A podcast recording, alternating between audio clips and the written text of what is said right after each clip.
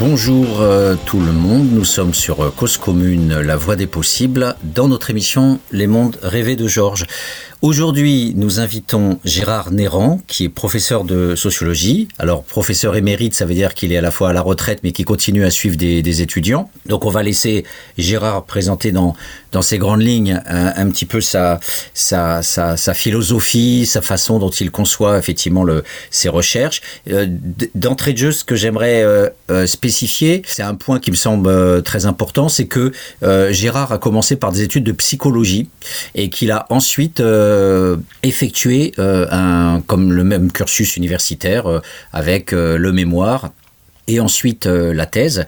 Alors ça, ça donne un profil effectivement un peu particulier et, j'aimerais d'abord essayer de, de, voir comment le fait d'avoir suivi ces deux cursus de psycho et, de sociaux, ça, a un lien avec ton origine sociale? Parce que c'est ce que tu dis sur Wikipédia te présentant. Tu dis que c'est pas pas étranger non plus aux, aux, aux parents que tu avais la, maman, le papa, et puis c'est bien, c'est bien positionné parce que du coup, euh, tu as fait des études de psycho, donc tu as l'habitude aussi de, du retour sur soi. Donc, euh, est-ce que tu peux nous parler un petit peu de cette cuisine-là? Oui, c'est vrai que c'est vrai que je suis d'origine plutôt modeste, hein, même si mes parents ont toujours très valorisé les, études. Euh, donc, et bon, sociologie, pour moi, ça ça ne signifiait pas grand-chose hein, quand j'avais 17-18 ans et qu'il était euh, question que je rentre à l'université. Euh, euh, par contre, la psychologie, j'avais une représentation de ce que pouvait être la, psychologie qui, était tout à fait présente. Hein, la, la, préoccupation, notamment la dimension clinique, la préoccupation pour les autres, même si bon, cette représentation que j'avais n'était pas adéquate à la réalité des études de psychologie, mais euh, j'étais attiré par euh, le fait de, travailler euh, sur, sur le relationnel en quelque sorte. Donc j'ai suivi une première formation en psychologie jusqu'à un DESS de, psychopathologie, donc plutôt orienté vers la clinique. Et en, fait, les, études de, de psychologie m'ont progressivement amené à, à me rendre compte à la fois de ce que c'était l'université euh, dont j'avais une représentation qui n'était pas du tout adéquate à la, réalité. Euh, j'étais très, quand j'ai commencé mes études, j'étais très, angoissé par le fait d'arriver à passer en deuxième année. Je me disais, euh, bon, ça risque d'être difficile d'atteindre la deuxième année. Et finalement, il y, a, eu d'autant moins de difficultés que je suis rentré en, en 67 à l'université et, que donc euh, euh, au moment des examens euh, en, juillet 68, bon, il y avait eu mai 68 entre les entre les deux et, il n'y a pas eu d'examen en fait. Hein. On est tous passés en deuxième année. Enfin ceux qui ceux qui souhaitaient passer en deuxième année, puisque comme vous le savez, beaucoup d'étudiants s'arrêtent dès la première année. Hein, au moins la moitié des étudiants ne passent pas le cap de la première année, quelles que soient les, euh, quelles que soient les filières, même celles pour lesquelles il n'y a pas d'examen euh, très sévère pour passer en, deuxième année. Donc, euh, je devais, je devais partir au service militaire après mon, après mon cursus de, de psychologie, qui m'avait relativement peu satisfait parce qu'en fait, euh, euh, je me suis rendu compte être psychologue clinicien lorsque j'ai fait mes stages dans un IMP, euh, un institut médico-pédagogique et un IMEM pro, donc c'est la même chose pour les enfants un peu plus âgés. Je me suis rendu compte que les psychologues avaient surtout une fonction de gardiennage, que leur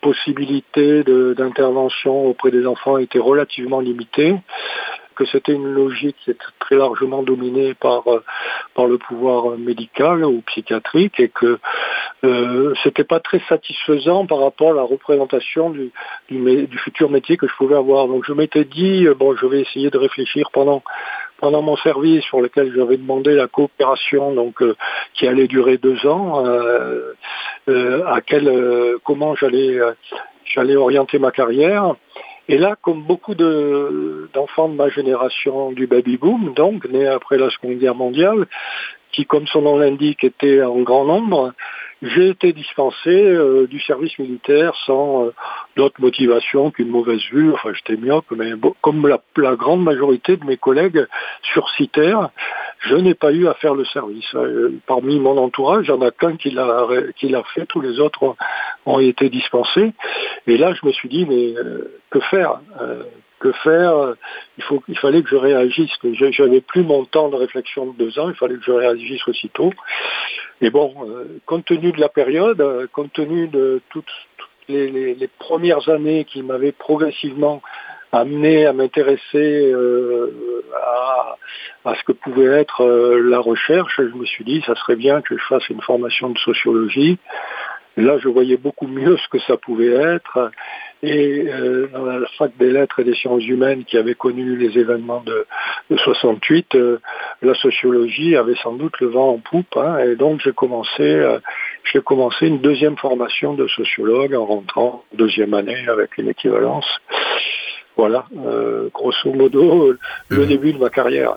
Est-ce que tu, tu peux euh, euh, dire, euh, par rapport à ton origine sociale, quelles étaient tes représentations de l'université? Parce que il y a beaucoup de jeunes de, de, ma génération avec lesquels on a beaucoup rigolé quand on, on, parlait de nos représentations de l'université. Et en fait, on savait même pas ce que c'était qu'un doctorat, on savait même pas combien d'années d'études il fallait faire, on était complètement perdu là-dedans. Et donc, du coup, est-ce que toi, par rapport à tu es né à Valence, euh, voilà, tu, tu, tu, fais, tu fais de la psy. C'était quoi ton, ton, ressenti par rapport à ça? Parce que tu nous parles de ta, ton angoisse de ta deuxième année, ça m'a fait penser à ça.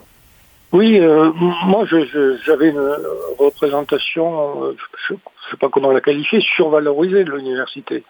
J'avais l'impression que les, études supérieures, c'était un parcours extrêmement difficile à réaliser. Je me demandais si j'y arriverais.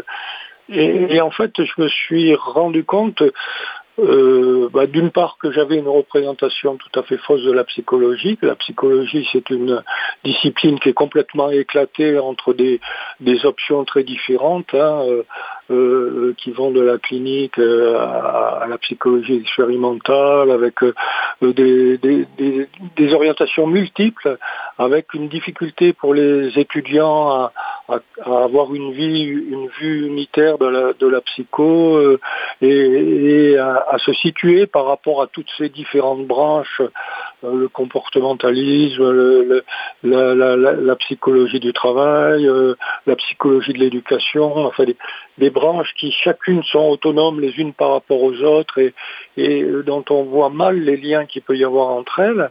Donc je suis arrivé euh, euh, à l'université d'une part avec la crainte de ne pas pouvoir suivre, le, de ne pas être au niveau, et je me suis rendu compte que ce n'était pas le cas, hein, que j'étais largement au niveau euh, par rapport à, l'ensemble de mes collègues, et avec une représentation de, ce qu'étaient les disciplines qui était tout à fait fausse en fait. Hein.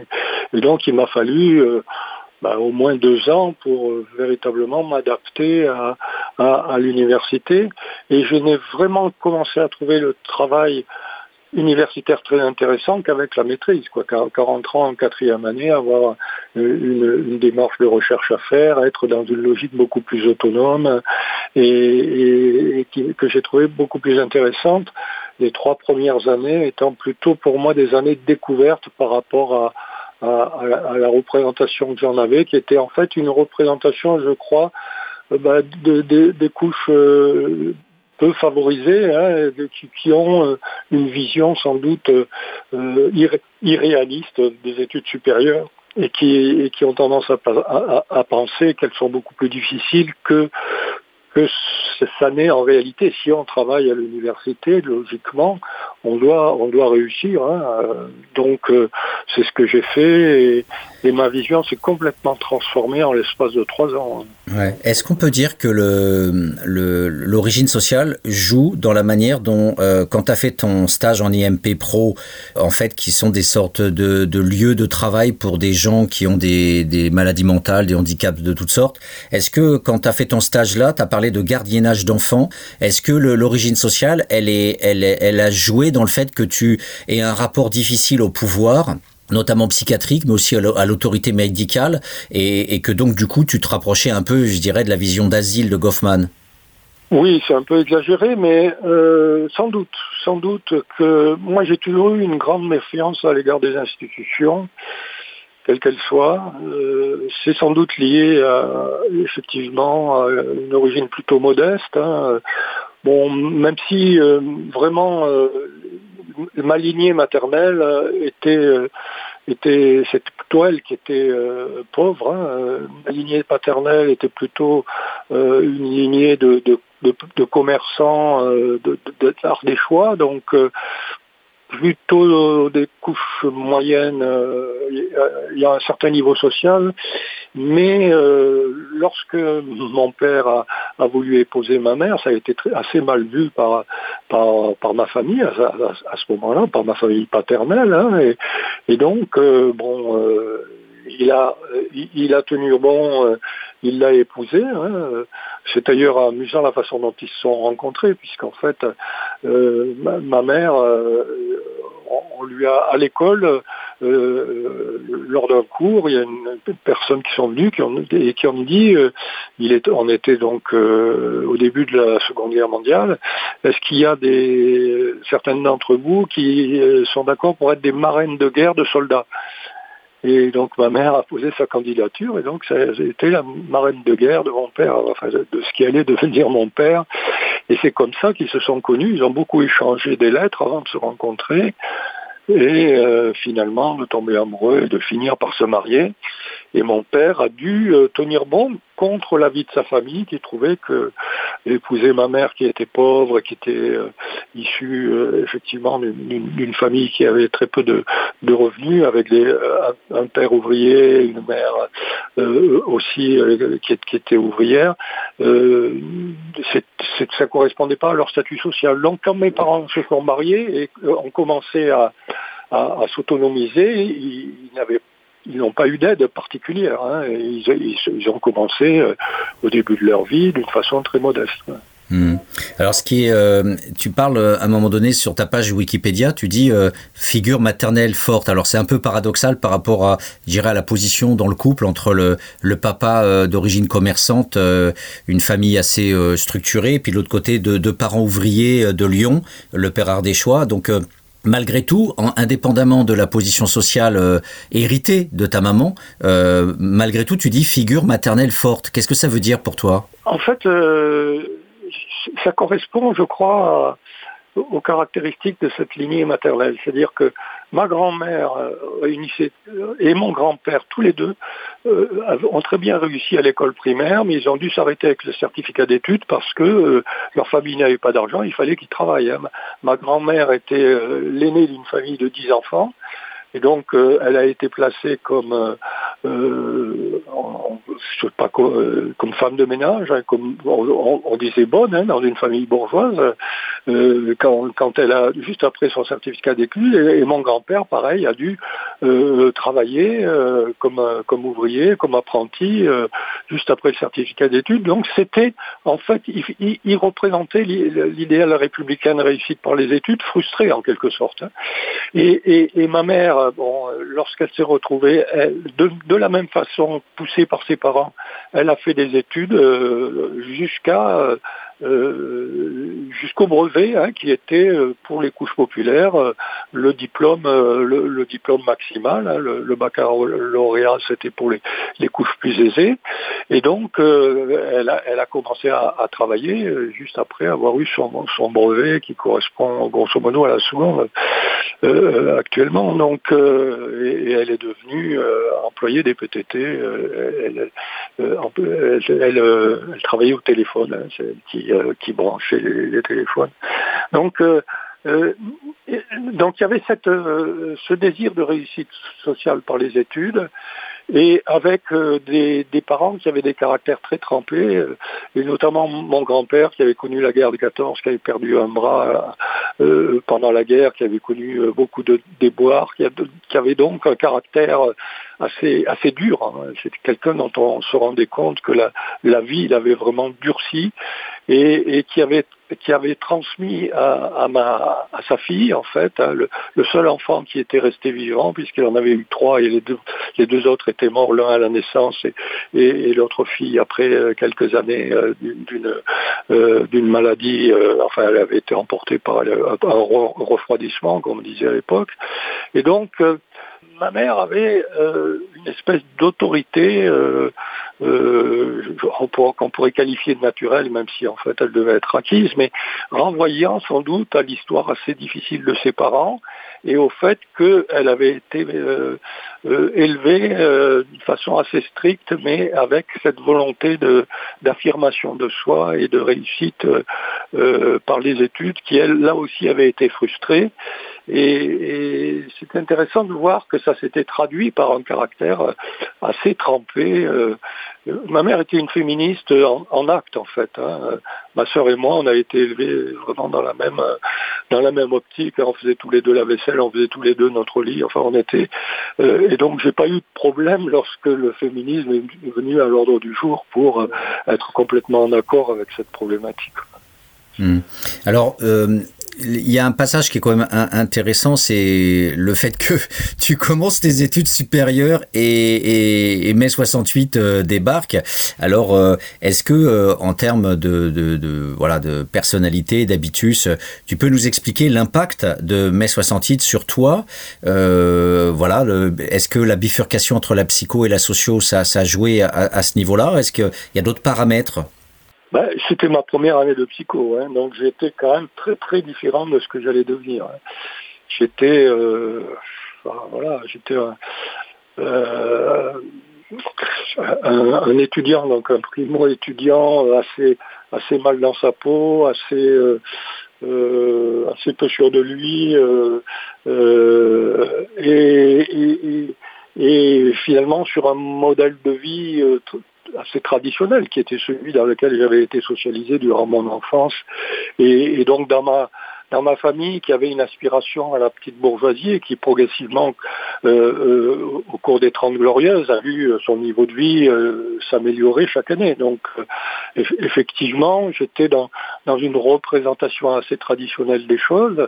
Et l'entrée à l'université et puis 68 lors de la première année, euh, ça a été euh, un grand bouleversement. Je ne dis pas que dès la première année, euh, ça m'a orienté vers la sociologie, mais ça m'a aidé à comprendre les déterminations sociales et de quelle façon les positionnements individuels étaient très largement induits ou surdéterminés par, par les circonstances sociales de vie, hein, et qu'on pouvait euh, se, euh, se révolter ou se, être en désaccord avec ce poids des déterminations sociales. Et, euh, j'en ai eu l'exemple sous les yeux avec, avec les mouvements de 68 et des années qui ont suivi, puisque effectivement, à cette époque-là, l'extrême gauche était quand même très représentée, notamment euh, dans, les facultés de, sciences humaines et sociales, euh, enfin de lettres et sciences humaines, et, euh, alors que l'extrême droite était très minoritaire. Hein. C'était un peu la, la, différence d'aujourd'hui. Donc on, était dans une logique contestataire assez marquée qui était en fait celle des Trente Glorieuses, hein, puisque les périodes de contestation euh, euh, se retrouvent euh, essentiellement dans, dans, les moments d'expansion économique. Donc ça a été tout à fait caractéristique de cette période-là, je dirais de 68 à 75. Quoi.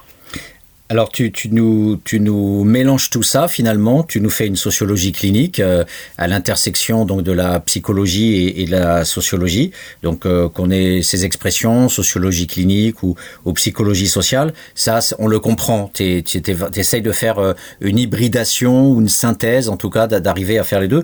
Bon, on en reparlera puisque tu t'inspires notamment de, de Gaulle-Jacques qui somme toute dans notre euh, univers universitaire est assez minoritaire encore, la sociologie clinique, puisque les, les psys revendiquent un peu la clinique et les sociologues sont plutôt dans euh, l'interprétation et puis euh, l'analyse, mais pas franchement dans le soin, quoi. Alors que la sociologie clinique essaye quand même malgré tout d'y aller un petit peu.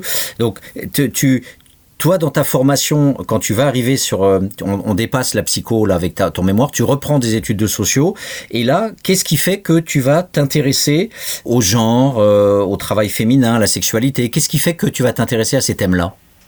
Alors, il y, a deux choses par rapport à ce que tu dis. Euh, là, je ne me suis pas tout de suite orienté vers une, hybridation, une, articulation entre la sociologie et la clinique la première partie de ma carrière, hein, de, donc de 1900, enfin de ma thèse qui, a été soutenue en 79 euh, jusque grosso modo 90, euh, a été une, euh, recherche essentiellement sociologique, hein, où, la dimension psycho n'était guère, était guère prise en compte. Hein. J'avais même, je me rappelle à l'époque, envisagé euh, de, donner toute ma bibliothèque freudienne que j'avais accumulée lors de ma première formation à une collègue qui, elle, passait de la sociologie à, à la psychologie, qui faisait la démarche inverse.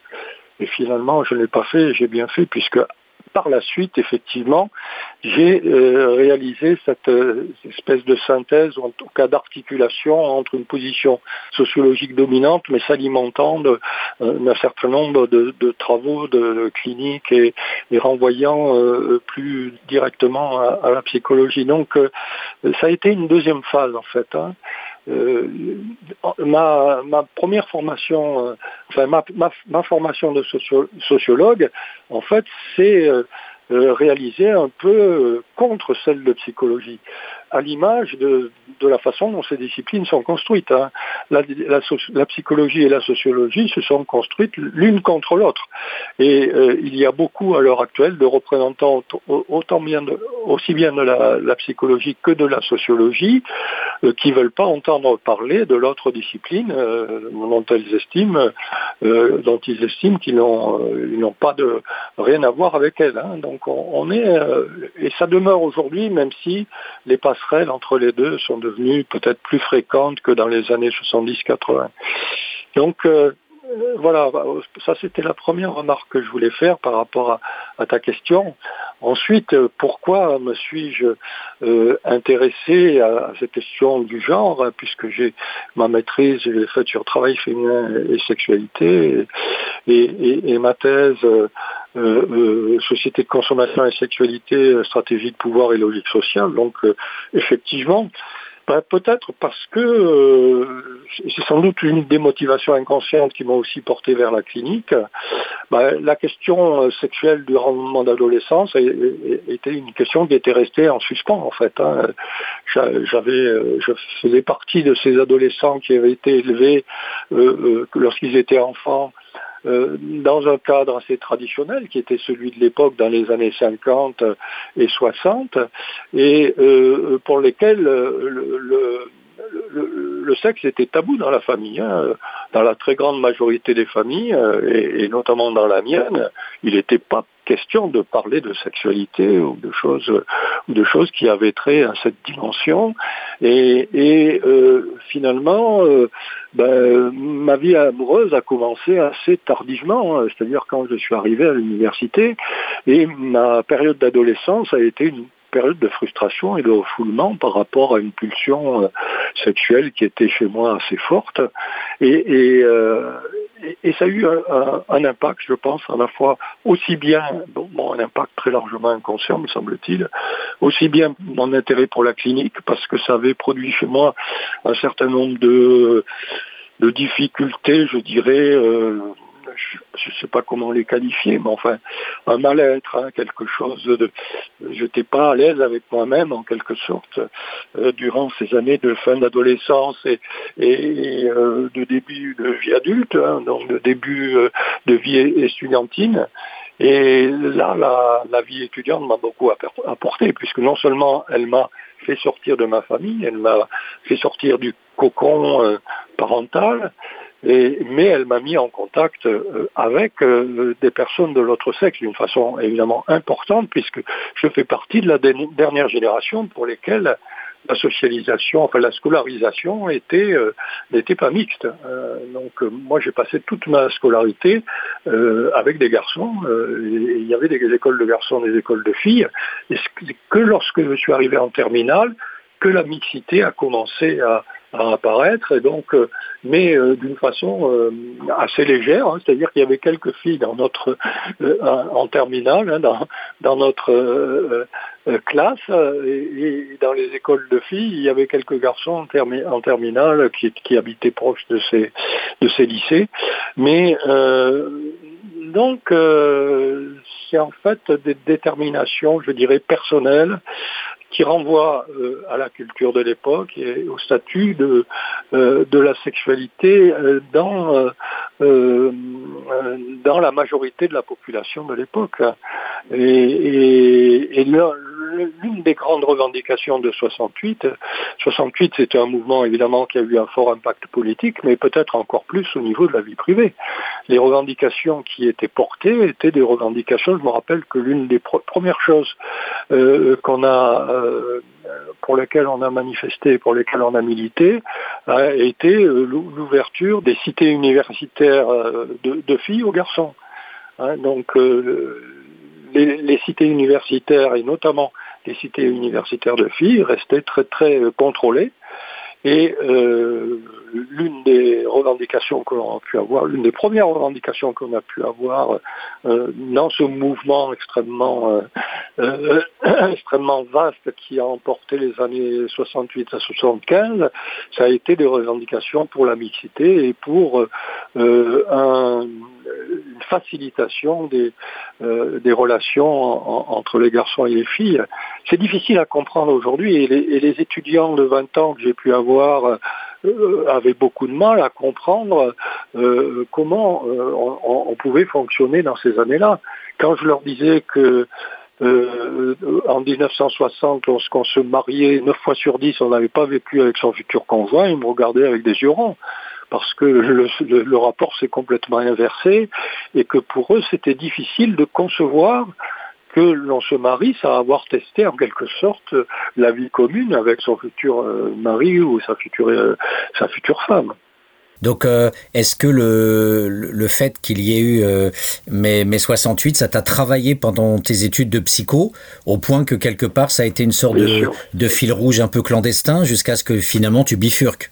Tout à fait ça m'a beaucoup travaillé, ça m'a beaucoup apporté aussi. Hein. Ça m'a, a complètement euh, changé mes représentations du monde euh, et, ça m'a permis euh, d'avoir un, rapport beaucoup plus facile à l'autre sexe et progressivement sortir de ma réserve et, de, mon refoulement et, de mon blocage en quelque sorte qui était très marqué à la fin de mon adolescence pour rentrer dans un autre rapport euh, avec les femmes et avec euh, sexe en quelque sorte.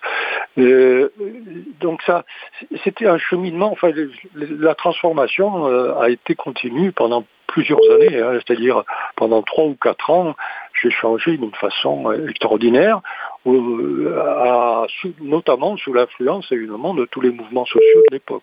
Euh, je, reviens euh, sur donc ta thèse. Le titre pour moi est un peu énigmatique. Euh, sociologie de la consommation, de la société de consommation et sexualité. Alors, je vais faire une boutade, mais pour moi, si on croise les deux thèmes, euh, la sexualité avec la consommation, ça va plutôt parler de Godemichet ou de consommation de films porno. Euh, je pense pas du tout que ça soit ça ta thèse. Non. Euh, effectivement, d'ailleurs, euh, c'est intéressant ta remarque parce que lorsque j'ai voulu proposer mon manuscrit euh, à la publication, j'avais trouvé un titre qui était assez parlant, c'était le phallus et le gadget, et, en, sous-titre Société de consommation et sexualité.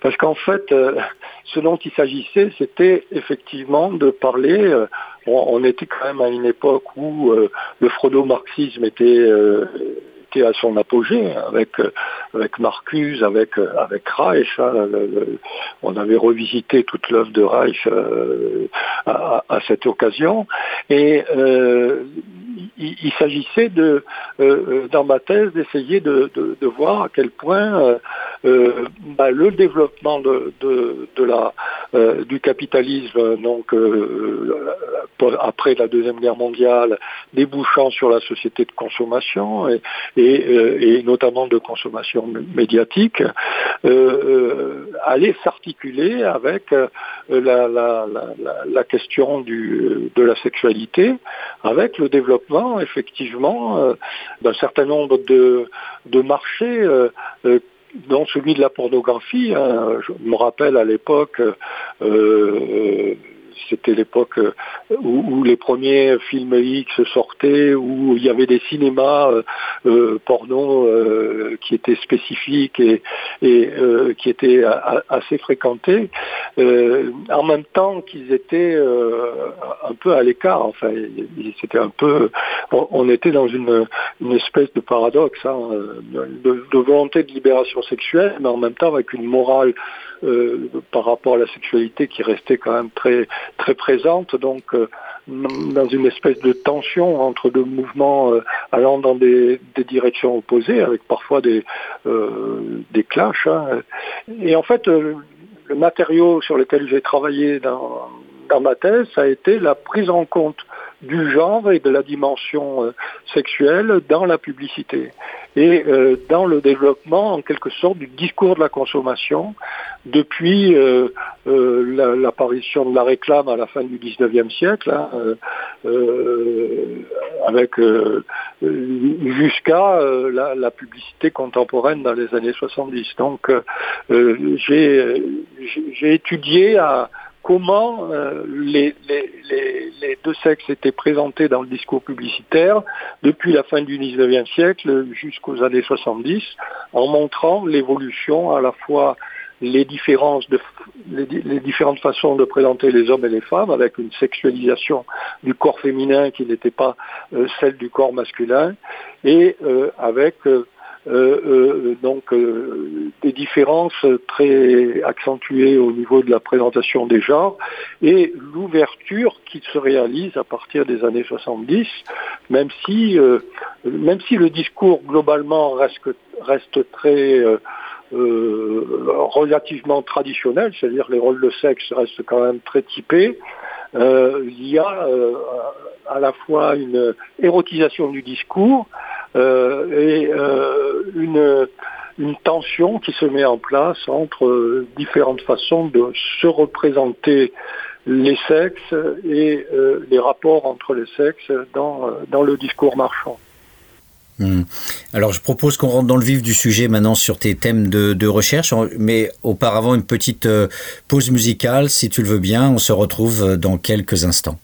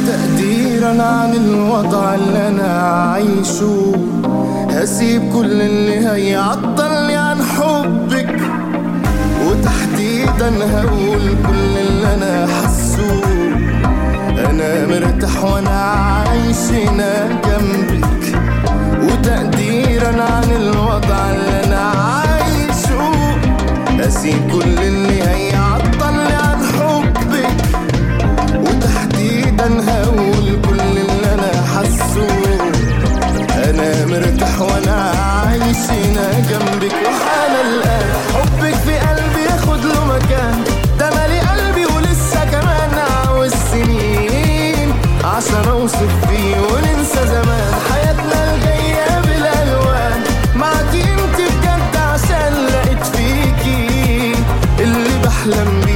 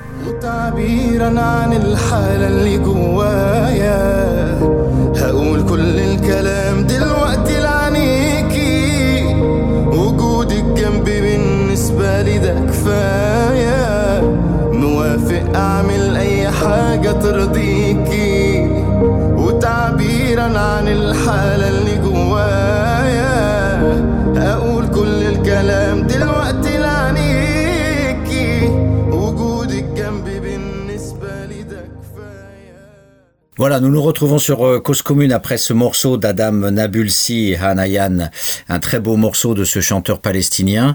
Euh, voilà, un petit clin d'œil aussi aux recherches euh, de Gérard Néran, qui est notre invité aujourd'hui dans la mesure où une de ses axes de recherche concerne les mariages interculturels, mais on va pas anticiper. On en était à la thèse et à cette première euh, approche euh, du genre au, au niveau de la publicité, de, des pratiques de, consommation. Et donc, en fait, tu, pas, tu passes ta thèse, et alors qu'est-ce qui t'arrive? Parce que une des grandes questions que, qui finalement va, va déterminer ta personnalité et, to- et toute ta vie, euh, c'est le fait qu'une grande partie de ta pratique professionnelle euh, va être une sorte de course euh, permanente au contrat de recherche, euh, notamment sur ces thèmes-là du genre, de la vie privée, etc. Mais voilà, tu passes ta thèse et tu n'as pas de poste. Donc, euh, euh, ça me fait penser aux héritiers de Bourdieu, à la signa scolaire, universitaire. Qu'est-ce qui fait que tu as eu des difficultés pour rentrer comme, euh, comme euh, maître de conf ou maître assistant à l'époque? Alors, euh, j'ai l'année de ma soutenance de thèse, j'ai postulé à, un poste d'assistant qui se libérait donc dans l'université dans laquelle j'étais à Aix-en-Provence, et j'ai été classé deuxième.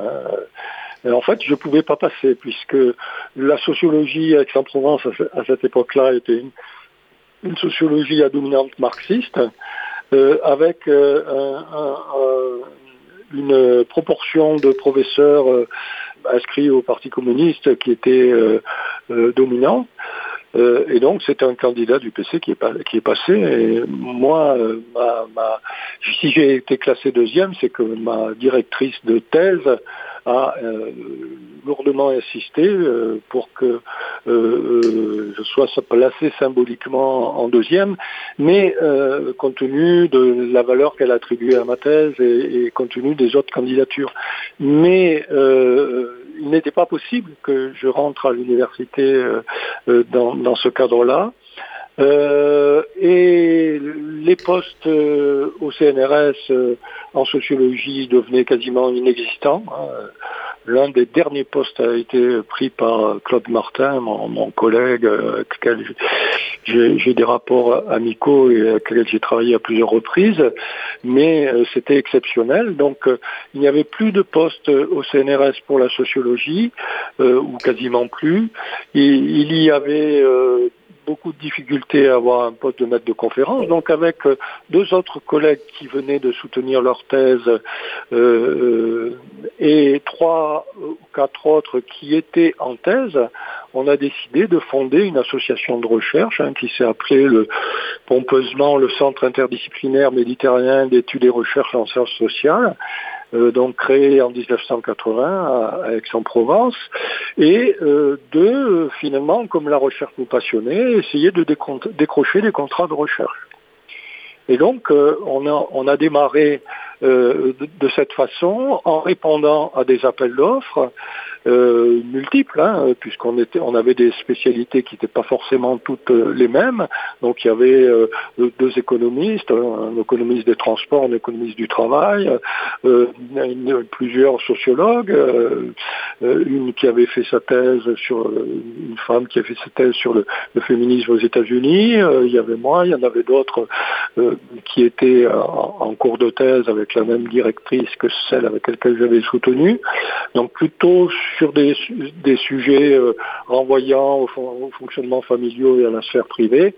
Et euh, on, on, a commencé à répondre à des appels d'offres et euh, on a eu la chance euh, d'être retenu sur euh, quelques-uns, quelques-unes des réponses qu'on a produites et à, être donc financé très très partiellement, hein, puisque notre principe était qu'il fallait absolument essayer de, survivre dans dans ce monde de la recherche où on ne pouvait pas avoir de poste institutionnel et c'était pas du tout évident. Donc à partir du moment moment où on a eu deux ou trois contrats, on, était sept hein, quand même, euh, on s'est salarié à, tour de rôle pendant trois mois euh, grâce à ces, contrats pour ensuite pouvoir bénéficier euh, de, de l'assurance chômage, hein, puisqu'on était au début des années 80 et on n'était pas avec un nombre de chômeurs équivalent à ce qu'il est aujourd'hui. Et donc, avec trois mois de, de, de, de, salarisation, vous aviez droit à un an.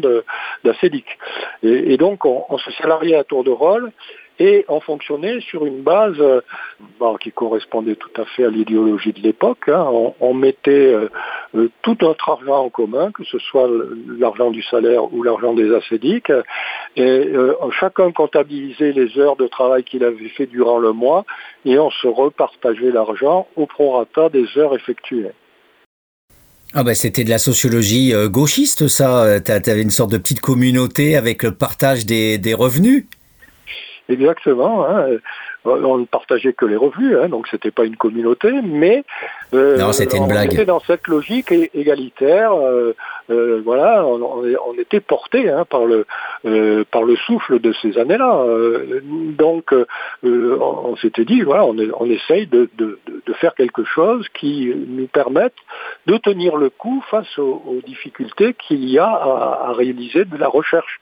Et effectivement, un certain nombre de mes collègues se sont arrêtés au bout de quelques temps, soit parce qu'ils ont trouvé un poste dans l'administration, soit parce que ils trouvaient que c'était vraiment trop trop, dur euh, de, travailler comme ça pour avoir relativement peu d'argent, donc ils se sont dirigés vers autre chose, mais on, est quand même resté quatre ou cinq à, à, travailler ainsi pendant plusieurs années. Hum, alors si je peux faire une petite comparaison avant de relancer le, truc pour nos auditeurs, euh, c'est que euh, l'espace quand même euh, intellectuel français universitaire, il est, clivé. Il n'y a pas d'équivalent ailleurs dans le monde entre l'université d'un côté et les grandes écoles de l'autre. Et, et c'est vrai que quand on voit la trajectoire d'un Bourdieu qui a été directeur d'études à l'EHESS à 36 ans, c'est parce qu'il était normalien et qu'il était dans le réseau social. Euh, voilà, il y a un livre qui est sorti dans les années 70 qui s'appelait La mafia polytechnicienne, et il y avait aussi euh, cette sorte de communautarisme des normaliens qui normalement étaient voués à être professeurs de lycée et qui piquaient aussi les profs de euh, les postes de, de, de professeurs à l'université, ce qui continue toujours avec les allocations moniteurs normaliens. Et donc il y a toujours eu euh, cette séparation, ce dualisme avec d'un côté les crèves la faim de l'université et de l'autre côté les privilégiés euh, qui euh, voilà sortent des grandes écoles et qui dans l'ensemble ont des, des, meilleures sorties professionnelles. Alors si, si, je puis me permettre, j'ai une anecdote à, à, à, propos de Bourdieu euh, que je pourrais éventuellement vous donner. L'une des professeurs que j'ai rencontrées durant ma formation euh, euh, universitaire, notamment durant ma formation de thèse, euh, nous avait dit lors d'une réunion entre étudiants de thèse que son premier amant avait été Pierre Bourdieu. Il avait à l'époque 20 ans et il lui avait dit je serai le plus grand sociologue français. Et c'était une prophétie autoréalisatrice.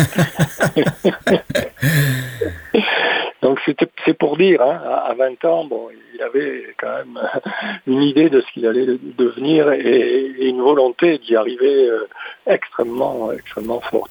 Mais n'oublions pas que c'est aussi euh, l'école avec euh, la sélection par les meilleurs résultats scolaires, avec les profs qui te disent euh, tu es très bon donc tu peux tenter le concours pour entrer à, Normal Sup et que du coup Normal Sup te construit comme étant l'élite, la grandeur absolue et ça fait ça fait des Foucault, des Raymond Aron, des Bourdieu et des machins. Donc c'est vrai que nous à l'université on n'est pas du tout formé à cet état d'esprit là. Tout à fait, tout à fait.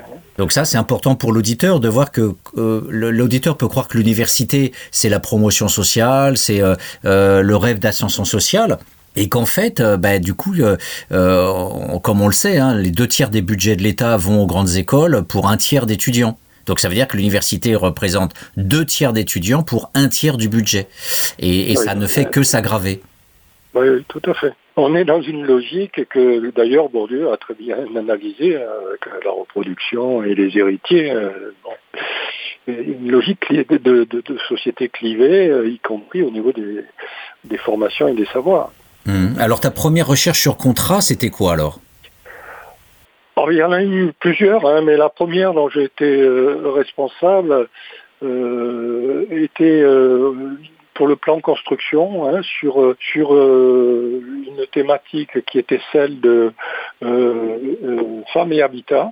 Et on avait répondu sur l'évolution des modèles de couple, enfin des modalités de fonctionnement en couple, du plus traditionnel au plus novateur, et leur rapport, à- l'habitat et à l'espace.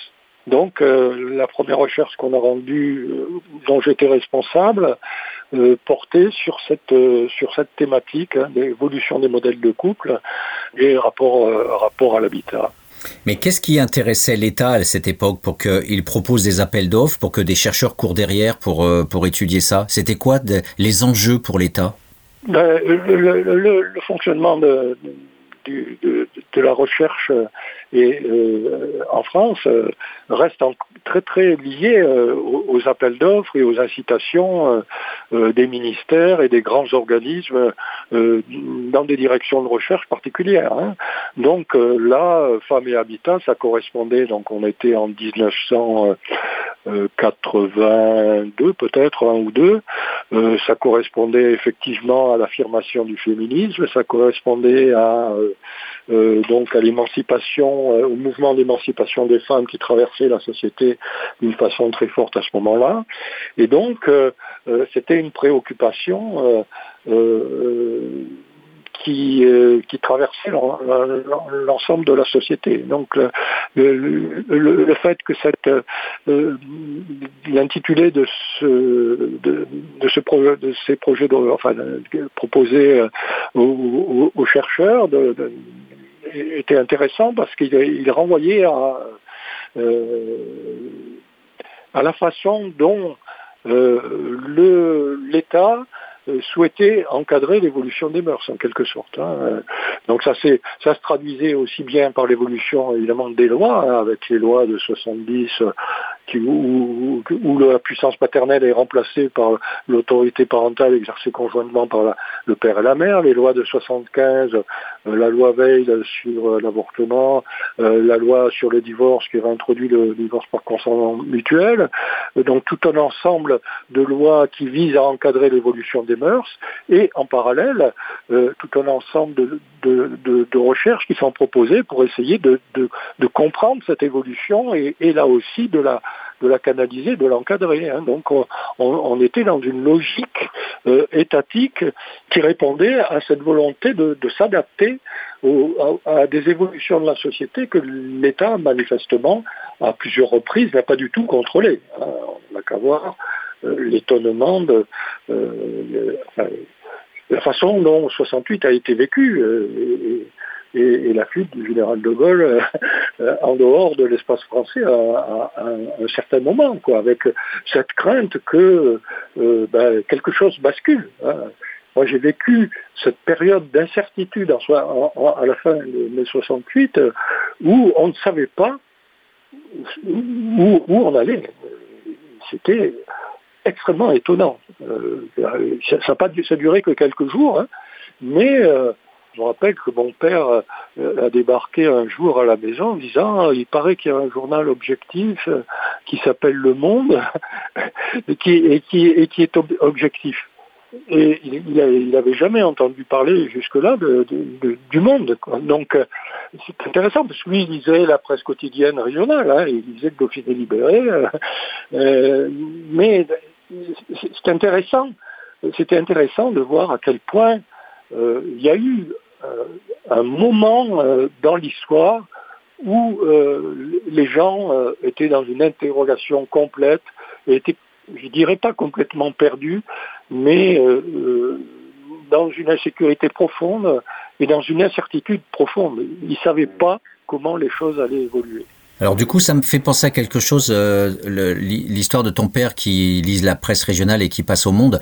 Ça me fait penser à, pour le coup, à ce que Bourdieu écrit dans Homo Academicus quand il parle de l'intersection entre les champs, une sorte, en fait, pour le dire simplement, de nationalisation des enjeux. Et donc, euh, par rapport à nos thèmes, euh, tes recherches, en fait, ça, voudrait dire que à un moment donné, ce qui était laissé au savoir traditionnel, que tu parlais effectivement de de de, famille traditionnelle en ce qui te concernait. À un moment donné, c'est pris en charge par le public. Il y a une sorte de nationalisation des questions privées, et donc du coup, euh, c'est peut-être la première fois qu'on voit la- l'apparition euh, vraiment de manière importante, euh, parce que ça a toujours existé un petit peu, hein, le- les placements des enfants, le, le contrôle des femmes, etc. Mais là, euh, est-ce que c'est, est-ce qu'on peut dire qu'il y a véritablement une politique publique, des politiques publiques euh, partielles ou autres, qui sont pris en charge pour euh, euh, justement intervenir sur ce, ce- cet espace privé qui auparavant était euh, bah. Oui, complètement. hein, Mais bon, les, politiques publiques d'inter- d'intervention sur l'espace privé, elles datent pas de, cette époque-là. hein. Déjà, euh, au début du 19e siècle, le mouvement contre les nourrices mercenaires, euh, compte tenu de, de la de l'extrême mortalité infantile de l'époque, hein, où, où euh, il y avait presque un quart des enfants qui mouraient à la naissance, euh, et où, lors de la première année, un certain nombre étaient placés euh, chez les nourrices, et c'était, bon, il n'y a, qu'à voir Victor Hugo, Les Misérables, hein, bon, c'était extrêmement problématique pour les, jeunes enfants. Donc il y a, eu des, des volontés de l'État de prendre en compte euh, le fonctionnement de la sphère privée, euh, la, la création des crèches aussi, euh, qui étaient des crèches d'usine, les premières, hein, donc euh, où, où les femmes pouvaient allaiter euh, justement leur, bébé tout en travaillant, de façon à ce que ça préserve leur vie. Donc il y y a eu une volonté publique de s'occuper des, des questions privées. Euh, qui a traversé euh, tout le 19e, le début du 20e siècle, hein, avec euh, le- quand même en 1945 la création de la PMI. euh, bon, mais effectivement, on peut dire que ça s'affirme de plus en plus dans le dernier, la deuxième, la dernière moitié du XXe siècle, et que au moment où nous on, on travaille, on, se- on se- on commence à travailler donc au début des, à la fin des années 70, au début des années 80 sur ces questions-là dans mon association de recherche, on est dans une une volonté de l'État euh, de produire des connaissances sur ces mutations extrêmement importantes euh, qui se sont mises en place à la fin des années 60, au début des années 70, et qui ont complètement bouleversé les fonctionnements sociaux. hein. Le taux de divorce de 10% en 70, il était passé à plus de 30% en 85, donc on, avait basculé dans une autre façon de fonctionner, une autre façon de concevoir les rapports à l'intérieur de la sphère privée, et il était absolument nécessaire pour l'État et ses institutions de comprendre ce qui se passait. Et donc la CNAF, la Caisse nationale des allocations familiales, a eu un impact extrêmement important sur le développement des recherches concernant la famille à cette époque-là.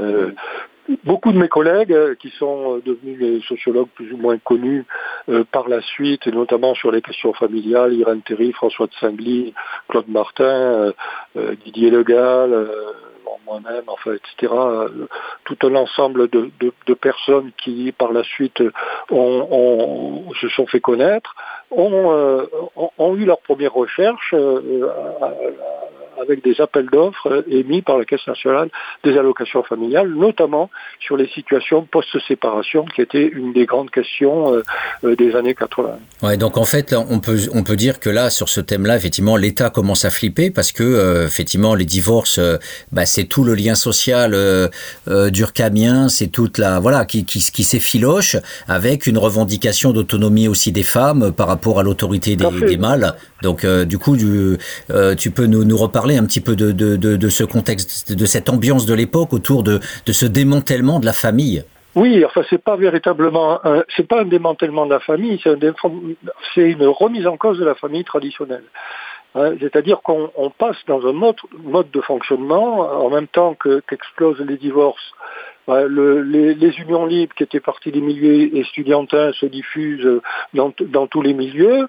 Donc on commence à faire des enfants en mariage. Euh, À l'heure actuelle, le taux d'enfants en mariage dépasse largement les 60%. Donc effectivement, ce n'est plus le mariage qui va fonder la famille, c'est l'enfant qui va faire famille. Donc on, passe dans un autre mode de fonctionnement où euh, sont mis en avant les valeurs d'égalité entre les conjoints mais aussi entre les générations.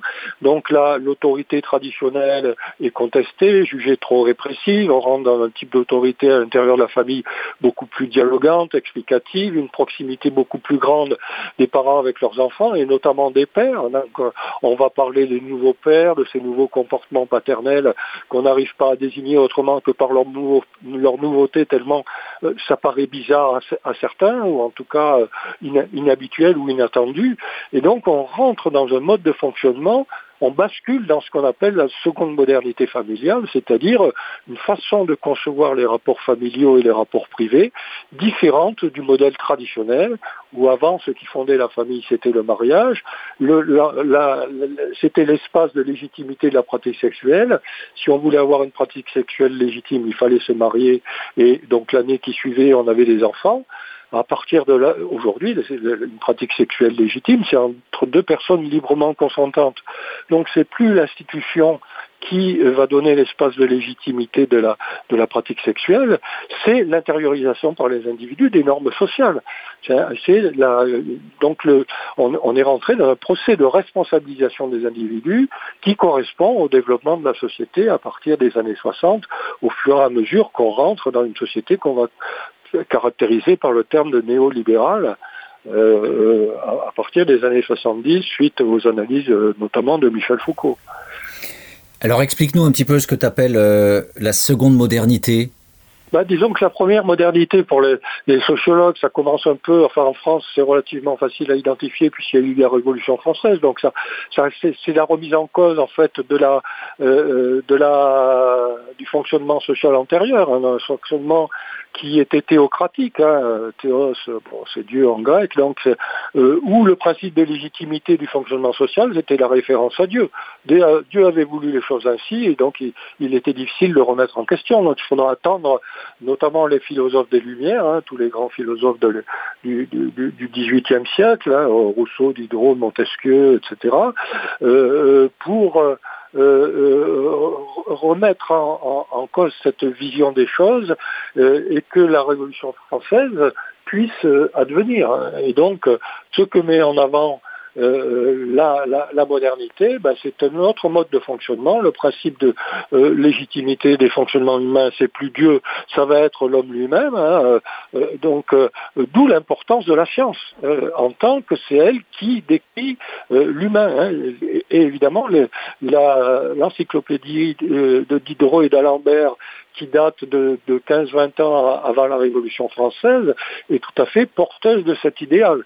C'est-à-dire que les, sciences humaines et sociales et, et les sciences en général, euh, ce sont elles qui vont permettre de connaître l'homme et euh, légitimer euh, le fait que la nouvelle référence de la société laïque, ça va être le nouveau principe de légitimité, ça va être la connaissance de l'homme et que donc les sciences vont acquérir une importance centrale dans le nouveau mode de fonctionnement qui est mis en place au XIXe siècle. Même s'il y a des retours en arrière, bien sûr, au niveau politique, la royauté revient et, à, plusieurs reprises et donc euh, il faudra attendre la Troisième République pour que la République soit euh, enfin stabilisée en France, mais on est dans cette logique.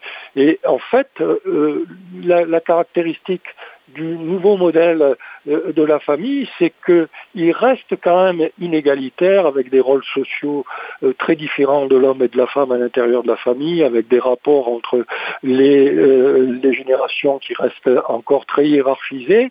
Euh, non plus parce que Dieu l'avait voulu ainsi, mais parce que la nature l'avait voulu ainsi. C'est-à-dire que le nouveau principe de légitimité des différences à l'intérieur de la famille, c'est la référence à la différence biologique des sexes et au fait que les hommes et les femmes ne sont pas du tout positionnés de la même façon dans le processus de procréation. Donc on est dans une logique, effectivement, où le modèle familial reste traditionnel, même si euh, bon, il y a une certaine émancipation effectivement qui s'effectue, mais elle est, relative par rapport à la période antérieure, euh, euh au, nom de, ce principe de l'estimation qu'est la nature. Donc il faudra attendre, il faudra attendre Simone de Beauvoir, le deuxième sexe, hein, 1949 qui est en même temps mon année de naissance, donc je suis très content d'être né la même année que euh, euh, les structures élémentaires, l'apparition des structures élémentaires de la parenté et du deuxième sexe, euh, qui va effectivement faire scandale à l'époque, complètement. Hein, le deuxième sexe, il faut voir les, réactions euh, qui a pu y avoir euh, lors de sa parution, de, personnes complètement scandalisées par ce qu'avançait Simone de Beauvoir, qui va très largement inspirer le féminisme français des années 70, et c'est à partir de là qu'effectivement, on va pouvoir concevoir autrement les rapports entre les sexes et dénaturaliser en quelque sorte la hiérarchie sociale. Hmm. Je fais une petite parenthèse. Euh, j'ai lu récemment euh, Conversation avec Bourdieu de Michael Burawa, qui est un sociologue marxiste américain euh, mondialement connu aujourd'hui, mais qui est vraiment un gars qui a un parcours exceptionnel. Et il s'amuse en fait à, à, à, faire jouer des auteurs contre Bourdieu ou avec Bourdieu, notamment bon Franz Fanon pour la partie coloniale et Simone de Beauvoir dans son dans son ouvrage qui s'appelle donc Conversation avec Bourdieu où effectivement il nous explique que Bourdieu a largement pompé sur Simone de Beauvoir. Oui, avec son livre La domination masculine. Voilà, et que euh, très peu de choses que Bourdieu raconte euh, sont, sont finalement originales et, et que l'essentiel des thèmes sur euh, ce que tu dis, la, la naturalisation et puis tout, toutes les formes effectivement complexes d'infériorisation de, de, de, la femme et, et son assignation à la, à la, sexualité justement et à, sa, à son corps comme sexe, etc. Tout ça a été hyper décrit par Simone de Beauvoir. Donc je pense que dans la science sociale française, je ne sais pas si on a vraiment rendu justice à Simone de Beauvoir. Partiellement, je dirais. Hein, euh, bon, et sans, sans ôter toute l'importance de l'œuvre de Bourdieu, qui est immense, bon, il, faut quand même rappeler qu'il n'était pas facile, quoi, et que ces emprunts, euh, souvent sans les nommer un certain nombre d'auteurs, bon, bah, il, en a, il en a réalisé quelques-uns quand même. Hein. Alors je veux pas alimenter les polémiques sur sur ce qu'était Bourdieu, hein. c'est pas bon, c'est pas du tout mon objet. Moi, je me sers de ses travaux. Euh, il y a un certain nombre de choses qu'il a démontrées qui sont extrêmement importantes. Mais bon, euh, après, euh, chacun a, ses caractéristiques qui lui sont propres. Alors rentrons dans le vif du sujet. Euh, donc euh, on voit qu'entre 70 et 80, on a une augmentation du divorce. Est-ce que tu peux nous expliquer finalement, euh, est-ce qu'il y a vraiment une corrélation immédiate et facile entre le fait que les femmes commencent à revendiquer et, à de plus se laisser faire par les hommes et le fait qu'elles se séparent d'un mauvais choix? Bien sûr. Et, et cette, corrélation, elle est liée à l'investissement professionnel des femmes. Hein, euh, le taux de, enfin, je cite souvent ce, ce, cette proportion démographique qui me semble extrêmement intéressante. Hein. Dans, dans, la tranche d'âge où on travaille le plus, 25-60 ans, en 1960, le taux d'activité masculin est de 86%, de 40% le taux d'activité féminin, donc on est dans le modèle de la femme au foyer. Euh, quelques dizaines d'années après, le taux d'activité euh, féminin, il est à 83%, alors que le taux d'activité masculin n'a pas bougé, il est à 86%, on est dans le modèle du couple à double carrière. Et donc ça bascule dans les années 70. Les femmes, à partir de, euh, à partir de, euh, des lois Jules Ferry, hein, 1881-82, la Troisième République. Les, lois Jules Ferry, non seulement elles rendent l'école euh, euh, laïque, gratuite et obligatoire, l'école primaire, hein, euh, laïque, gratuite et obligatoire pour tous les enfants, mais elle ouvre l'école secondaire aux jeunes filles. Donc à partir de, de, des lois Jules Ferry, les filles vont progressivement faire les mêmes études que les garçons, et donc au, cours du XXe siècle, ça va s'affirmer de plus en plus, et dans la deuxième moitié du XXe siècle, elles vont vouloir travailler au même titre que les garçons à l'extérieur de la maison. Donc, le, le, fait que les femmes se mettent de plus en plus à travailler vont leur permettre de remettre beaucoup plus facilement en question euh, le, leur, leur union lorsque celle-ci ne leur apparaît pas satisfaisante. Une des grandes raisons pour lesquelles le divorce était très difficile dans la période antérieure, c'est que non seulement il n'y avait que le seul divorce pour faute qui existait, donc avec toutes les représentations mentales et sociales qu'il pouvait y avoir sur euh, l'union euh, maritale à l'époque, mais aussi parce que la majorité des femmes ne, travaillaient pas et que donc euh, ben, divorcer c'était bien gentil, mais qu'est-ce qu'on allait faire après si on ne travaillait pas? Comment on allait s'en sortir? Donc euh, l'investissement professionnel des femmes va de pair avec la hausse euh, du taux de divorce. Merci Gérard. Je vous propose notre deuxième pause musicale avec Bachung, La nuit, je mens. À tout de suite. On m'a vu dans le verre corps sauter à l'élastique, voleur d'enfort au fond des criques. J'ai fait la cour à des murennes, j'ai fait l'amour, j'ai fait le mort. T'étais pas né. À la station balnéaire, tu t'es pas fait briller. J'étais gants de crin, geyser, pour un peu j'ai trempé, histoire d'eau.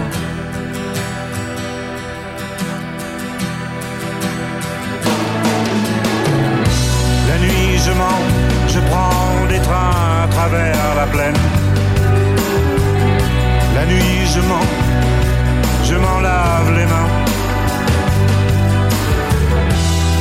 J'ai dans les bottes des montagnes de questions où subsiste encore ton écho. Où subsiste encore ton écho.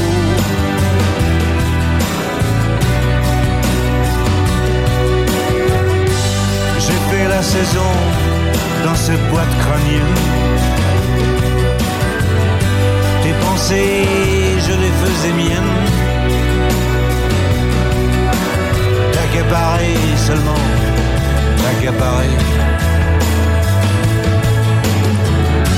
D'estrade en estrade, j'ai fait danser dans de malentendus des kilomètres de vie en rose. Un jour au cirque, un autre à chercher à te plaire. Dresseur de loulou,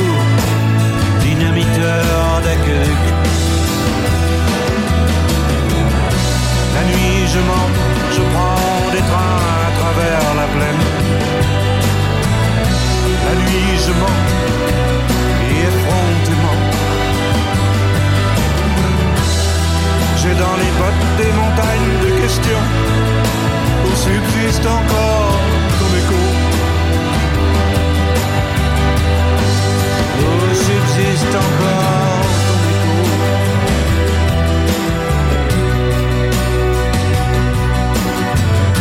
On m'a vu dans le verre corps sauter à l'élastique.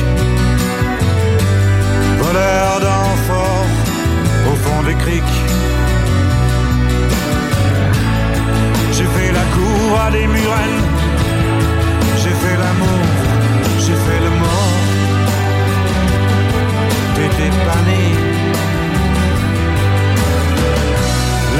je mens, je prends des trains à travers la plaine. La nuit, je mens, je m'en lave les mains. J'ai dans les bottes des montagnes de questions où subsiste encore ton écho. Où subsiste encore.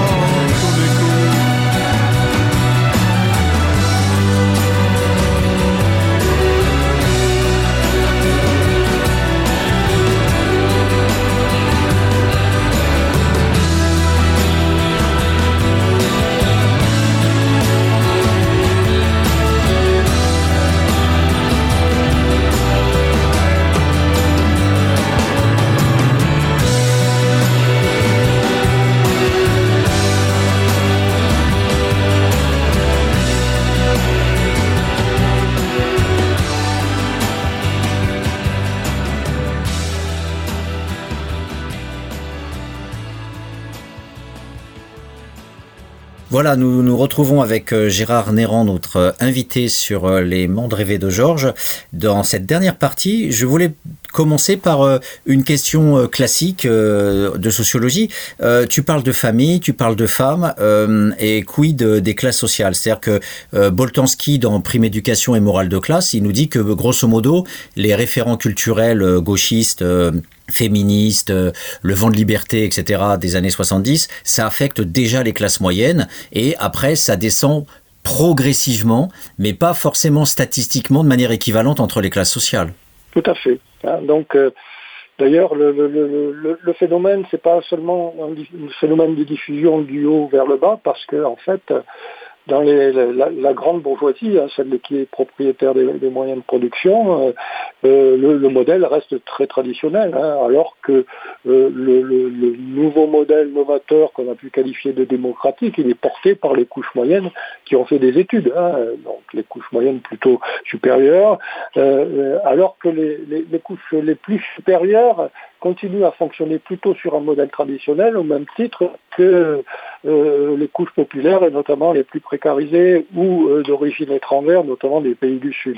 Donc on est quand même dans une complexité des modes de fonctionnement familiaux et des relations à l'intérieur de la sphère privée qui est très largement marquée par des différences entre les milieux sociaux, avec euh, ce nouveau modèle de la famille et des relations entre les sexes qui est parti euh, de ces couches euh, euh, moyennes, cultivées entre guillemets, en tout cas celles instruites, celles qui ont fait des études, et qui s'est diffusée progressivement dans les autres strates de, la société, avec euh, un bonheur plus ou moins important selon les euh, selon les, les, dimensions. hein. Moi, ce, qui me frappe, c'est que par exemple, l'une des dimensions qui aujourd'hui euh, touche est partie de, de- ces milieux-là et touche toutes les, les- les couches sociales, c'est la proximité des pères aux bébés aux jeunes enfants. Hein, ce, qui était, lorsque j'étais enfant, euh, quelque chose quand même d'assez rare et, d'assez exceptionnel, cette proximité des papas à l'égard de leurs bébés, euh, qui, euh, avec les nouveaux pères dans les années 70, euh, s'est diffusé à partir des, couches moyennes, eh ben, touche aujourd'hui toute la population plus que d'autres euh, plus que d'autres euh, transformations qui se sont diffusées aussi, mais peut-être d'une façon moins systématique et moins importante. Aujourd'hui, tous les papas, tous les papas s'occupent de leur bébé euh, et savent euh, et, s'en occuper quoi. Et c'est une des grandes transformations que, j'ai eu à, analyser lorsque j'ai travaillé sur la question de la petite enfance et des transformations des rôles de sexe, euh, y compris à l'échelle des différents milieux sociaux. Alors je voulais faire le j'anticipe un peu sur euh, la période contemporaine parce que ju- justement la sociologie elle suit le mouvement social. Donc à l'époque dans les années 70 ben justement euh, euh, les recompositions du sens à l'intérieur des unions donc on vient d'en parler. Et puis après on va dans la dernière période affectée par le chômage tu as aussi travaillé sur les familles monoparentales. Donc le sociologue il court après les transformations sociales et il essaye de les comprendre. Mais je voulais poser une question qui est celle de la violence. Parce que tu dis voilà maintenant les femmes elles choisissent aussi plus parce qu'elles ont aussi plus d'indépendance professionnelle. Donc elles peuvent vous dire, dire, merde aux maris violents ou qui, qui, qui les emmerdent etc et se barrer. Mais on sait bien aujourd'hui c'est une des grandes thématiques avec ce nouveau féminisme qui apparaît que les féminicides les violences faites aux femmes perdurent. Donc est-ce que par rapport à l'époque déjà est-ce que on parlait de ces de ces femmes violentées et quelles étaient parce que moi je pense qu'en termes de classe sociale c'est plutôt dans les classes populaires par rapport à la violence de la société en général que ça se réintroduit à l'intérieur des couples et que le, je dirais pour faire une caricature euh, l'ouvrier frustré ou le, chauffeur euh, routier euh, complètement épuisé par ses pratiques euh, de, de conduite de nuit etc rentre à la maison supporte pas les cris du bébé ou je sais pas. Enfin voilà j'ai une conception n'ayant jamais travaillé là-dessus, euh, qui tendrait à me faire dire que statistiquement, c'est plutôt les, les, les familles euh, dominées subissant les violences du social qui réinjectent à l'intérieur de leurs relations sociales euh, les violences, notamment des hommes sur les femmes. Mais est-ce que ça existait déjà à l'époque? Et est-ce que c'est vrai ou c'est faux ce que je dis sur les classes populaires qui seraient plus violentes? Tendanciellement, c'est vrai. Mais en même temps, il y a des hommes violents et, et même des femmes violentes, puisque ça existe aussi, même si c'est beaucoup moins présent, euh, évidemment pour des raisons euh, euh, multiples et, certaines sont évidentes.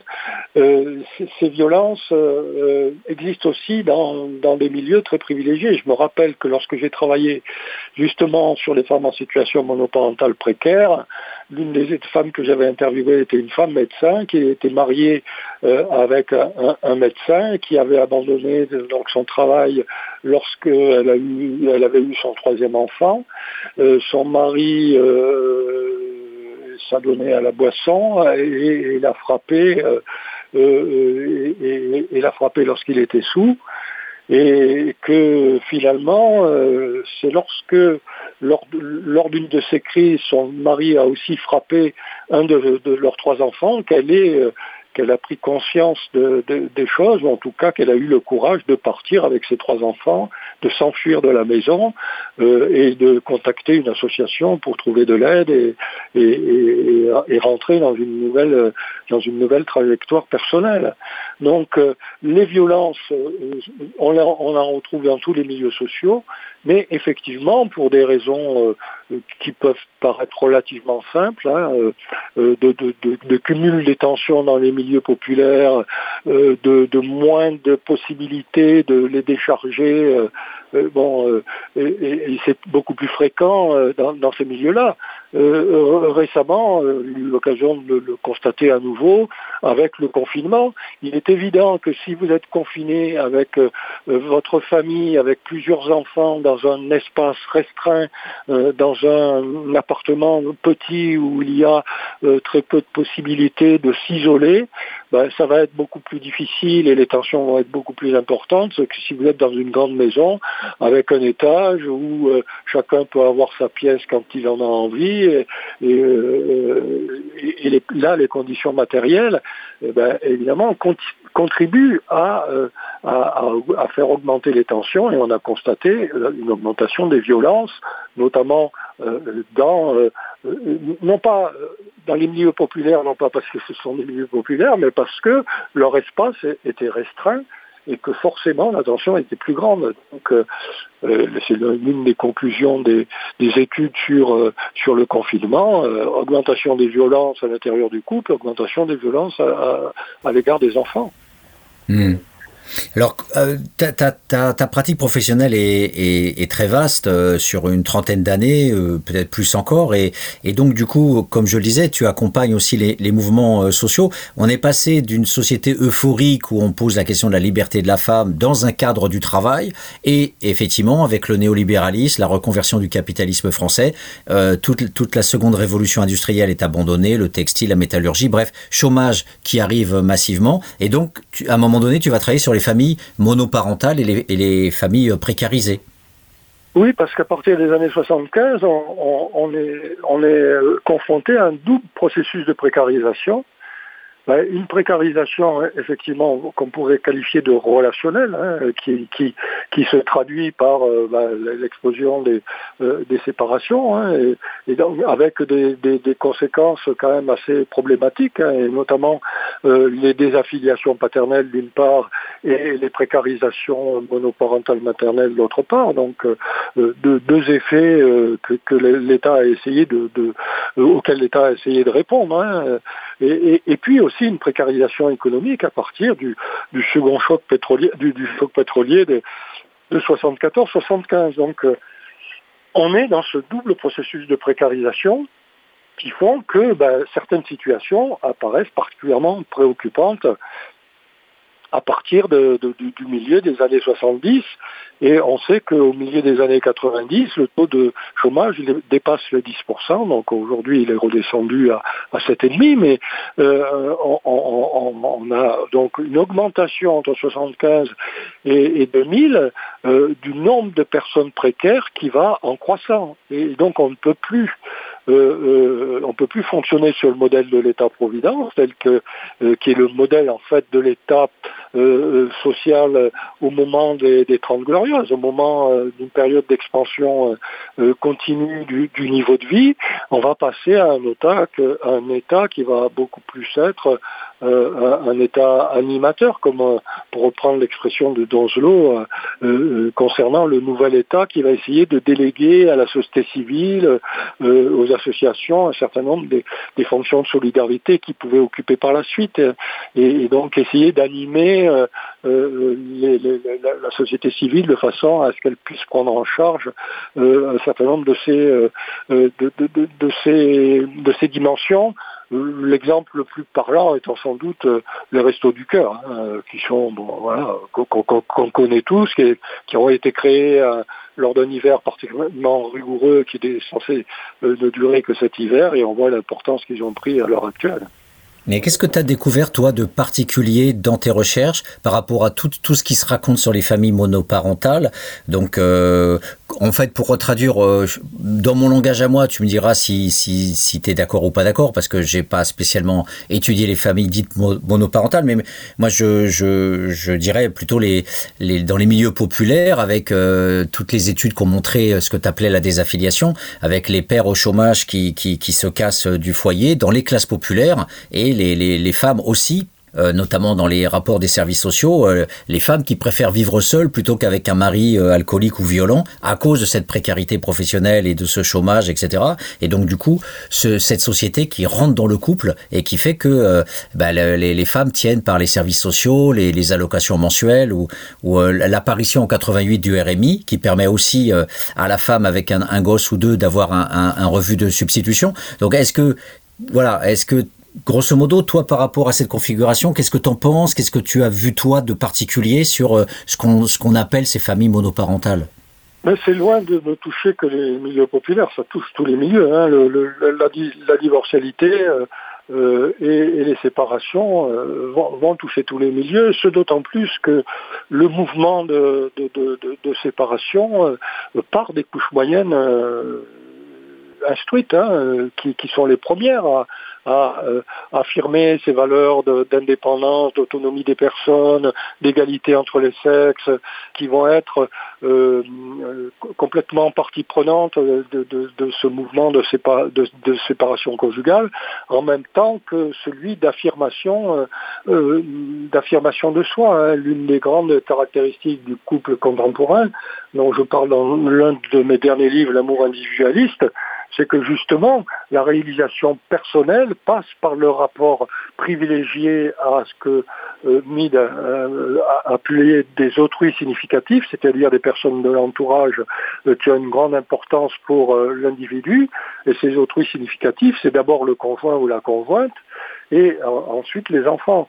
Et que donc, euh, on attend euh, du conjoint ou de sa conjointe, on a un niveau d'attente qui est allé en, en s'accroissant de plus en plus, puisque euh, c'est un des éléments euh, les plus importants pour s'épanouir, pour se réaliser personnellement, et euh, on est beaucoup moins enclin comme autrefois à se satisfaire d'une situation qui n'apparaît pas qui n'apparaît pas correspondre à, à, à ce que, aux attentes que l'on avait attente beaucoup plus élevée qu'autrefois et en plus réciproque. D'où évidemment le taux de séparation qui croît à une, vitesse très grande et ne renvoie pas seulement aux, situations les plus problématiques et, les plus difficiles, hein, puisque finalement les, couches populaires ont été touchées euh, d'une façon moins importante et dans un deuxième temps par ce mouvement de divorce.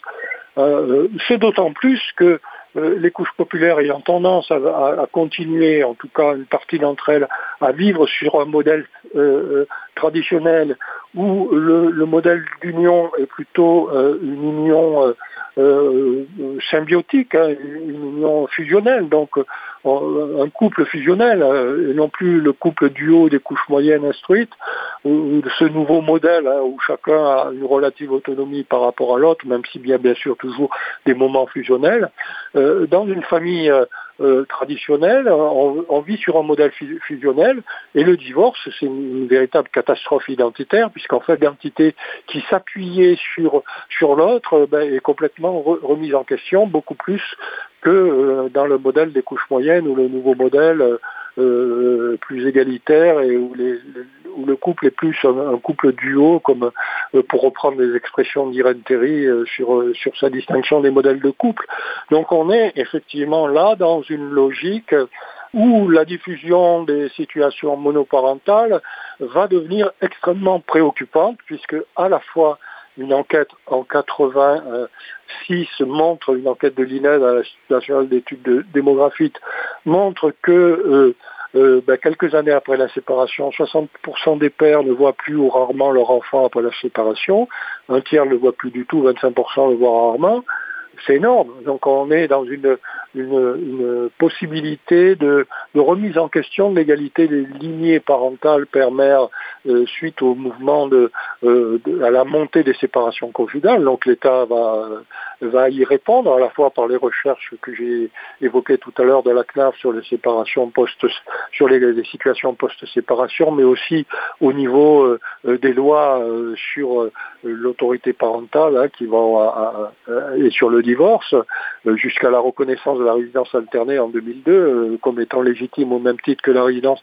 habituelle chez l'un des parents. Donc on est dans une logique où d'un côté il y a des risques de désaffiliation paternelle très importants, et de l'autre côté, compte tenu des pesanteurs euh, évidemment sociales antérieures, les, enfants se retrouvent dans la grande majorité avec et des risques de précarisation maternelle très importants auxquels l'État essaye de répondre en accordant des allocations euh, parents isolés, puis après le RMI, mais euh, ça ne suffit pas, puisque aujourd'hui, plus du tiers des femmes en situation monoparentale sont en dessous du seuil de pauvreté, alors que le taux moyen est, de l'ordre de 15% pour les, euh, les, familles en général en France. Donc c'est plus du double des, des familles dites monoparentales qui sont en dessous du seuil de pauvreté. Donc on a un double problème lié à ces séparations, qui est un problème euh, de perte du lien de l'enfant à ses parents, majoritairement avec le père, parfois avec la mère, et un problème de précarisation accrue euh, euh, des personnes dans ces situations. Mmh. Alors je voudrais pas faire une caricature parce que je pense notamment à un rapport de de Frédéric Charles avec Sabine Fortino sur euh, les, les, familles monoparentales qui, qui que dans les classes moyennes, la mère au foyer, quand il y a un divorce, eh bien, elle, tombe dans le sous-prolétariat parce que ben, d'un seul coup, elle n'avait pas de salaire et le mec se casse. Et, donc, du coup, euh, ben, là, il y a une très très forte précarisation dans ces classes moyennes-là où il pouvait, il pouvait y avoir effectivement euh, un, une, voilà, une condition classe moyenne. Mais en même temps, si on, voit l'ouvrage euh, vraiment remarquable de Jean-François Lahaye et Murat, Deux générations dans la débine, qui nous parle euh, dans les milieux prolétaires pauvres et vraiment ouvriers manutentionnaires, euh, avec la désaffiliation, c'est quand même, c'est quand même massivement dans les classes populaires que cette situation monoparentale va être problématique, parce que dans l'ensemble, dans les classes moyennes, la femme travaille et peut avoir un salaire pour s'occuper normalement des gosses, alors que dans les familles hein, prolétaires, ça va être beaucoup plus compliqué je dirais encore plus euh, lorsqu'il s'agit de, personnes d'origine étrangère. Euh, dans notre recherche sur les femmes en situation monoparentale précaire, hein, qui, qui a que, que j'avais une réflexion sur Marseille avec une psychanalyste Patricia Rossi. on a, on, a, elle avait reçu une centaine de mères en situation précaire. Moi, j'en avais interviewé 20 d'entre elles et des professionnels. Et le taux de personnes d'origine étrangère été très élevé et notamment de personnes d'origine étrangère qui n'avaient pas de papier ou qui avaient, un statut extrêmement précaire en France. Et donc, euh, euh, bien sûr que euh, parmi les, femmes en, situation monoparentale, le nombre de personnes précarisées est beaucoup plus important dans les milieux populaires, puisqu'elles étaient déjà plutôt dans des situations précaires avant la séparation, et la séparation a accentuer cette précarité avec une, grande difficulté euh, que rencontrent beaucoup de femmes et qu'on a eu l'occasion euh, d'interviewer euh, donc pour, pour, montrer la complexité de ces situations parce que la précarité elle n'est pas seulement économique c'est aussi une, une, précarité sociale un repli sur soi une précarité relationnelle et, psychologique avec de, de, de, fréquents épisodes dépressifs. Donc une, une, une précarité qui est multidimensionnelle Hein, et qui ne peut pas être traité seulement au niveau, euh, au niveau économique. Et donc, bien sûr que les allocations, c'est très important, mais ça ne suffit pas. Il faut aussi qu'il y ait un, mouvement euh, de soutien et d'accompagnement de ces femmes pour qu'elles elles, réintègrent la vie sociale et que leur enfant euh, ait moins de difficultés au, regard de cette tendance au repli qui est manifeste lorsqu'il y a précarisation. Hmm. À quel moment tu as senti que le, ce qu'on appelle les, les, situations interculturelles, la question de la migration, la question de, de des étrangers, les, la population maghrébine ou subsaharienne, à quel moment tu as senti que ça devenait un enjeu majeur avec beaucoup de pauvreté, beaucoup de précarité, de familles euh, en détresse avec des gosses que, je, que moi j'ai vu hein, dans les foyers de SDF, euh, beaucoup de, de femmes étrangères africaines ou, ou, euh, ou, ou, maghrébines qui se retrouvent effectivement dans des foyers. Euh, oui, mais moi je dirais dès le milieu des années 70. Hein, euh, le milieu des années 70, c'est l'arrêt de l'immigration de main-d'œuvre. Donc euh, on ne va plus accepter que les personnes euh, qui ont un haut niveau de qualification pour, venir travailler en France, alors que jusque-là, effectivement, il leur était demandé de venir travailler en, France. Donc il y a eu plusieurs vagues d'immigration, l'Europe du Sud, la Pologne, et puis le Maghreb et puis bon les pays d'Afrique subsaharienne. Donc on a à partir du, milieu des années 70, euh, et, notamment euh, lié à la, au choc pétrolier et à l'augmentation du nombre euh, de précaires en France, on décide d'arrêter l'immigration de main-d'œuvre pour essayer d'endiguer la montée du, chômage. Et quelques années après, et notamment avec l'élection de, Mitran, la, nouvelle politique va être le, regroupement familial, c'est-à-dire que c'est immigrés qui sont en France avec, euh, euh, qui sont euh, isolés en France vont pouvoir faire venir leurs familles, leurs femmes et leurs enfants sur le territoire, ce qui va modifier le profil évidemment des immigrés en France et ce qui va euh, ben, avoir un, certain nombre d'effets, euh, par exemple l'augmentation des mariages mixtes. Hein, entre les années 70 où, le taux de mariage franco-étranger était de 15% et maintenant euh, ben, il y a eu un doublement de ce taux qui dépasse, dépasse aujourd'hui les 30%. Les mariages impliquant un Français aujourd'hui, qui soit en France ou à l'étranger, représente plus de 30% des mariages. Alors évidemment, ça renvoie à une certaine désaffection du mariage dans les populations d'origine française, puisqu'on le sait, l'année dernière, il y a presque eu autant de Pax que de mariages qui ont été euh, réalisés. Donc euh, lorsqu'on veut euh, rentrer dans le processus d'institutionnalisation de son union, maintenant on a le choix entre les deux. Donc moins de mariages entre les personnes d'origine française Et, les mariages pour les personnes d'origine étrangère ont toujours un certain attrait, notamment euh, pour permettre une, une, stabilisation de la situation en France. Hein. Donc, mais on, voit qu'il y a quand même une évolution importante euh, à la fois des flux, migratoires et des questions qui sont posées à partir du milieu des années 70 jusqu'à aujourd'hui. Est-ce que tu peux euh, nous, nous, dire, nous dire un petit peu comment ça fonctionne euh, justement ces mariages mixtes et notamment, les divorces?